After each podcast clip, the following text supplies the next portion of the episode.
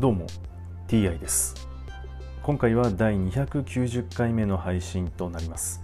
テーマは引き続き新約聖書の紹介です。早速いきましょう。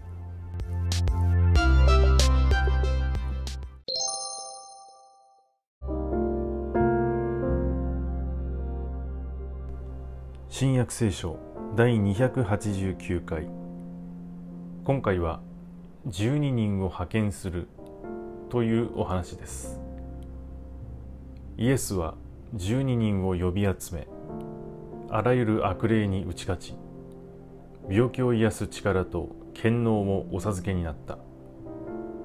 そして神の国を述べ伝え病人を癒すために使わすにあたり次のように言われた。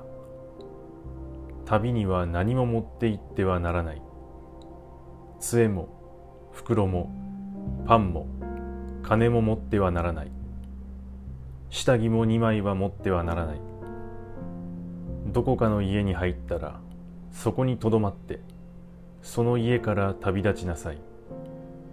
誰もあなた方を迎え入れないならその町を出て行く時彼らへの証として足についた埃を払い落としなさい。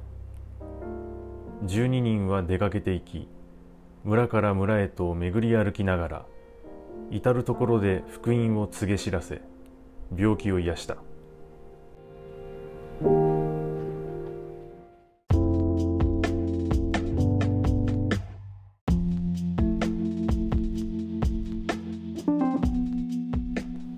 イエスは12人に非常に強力な力を渡しています。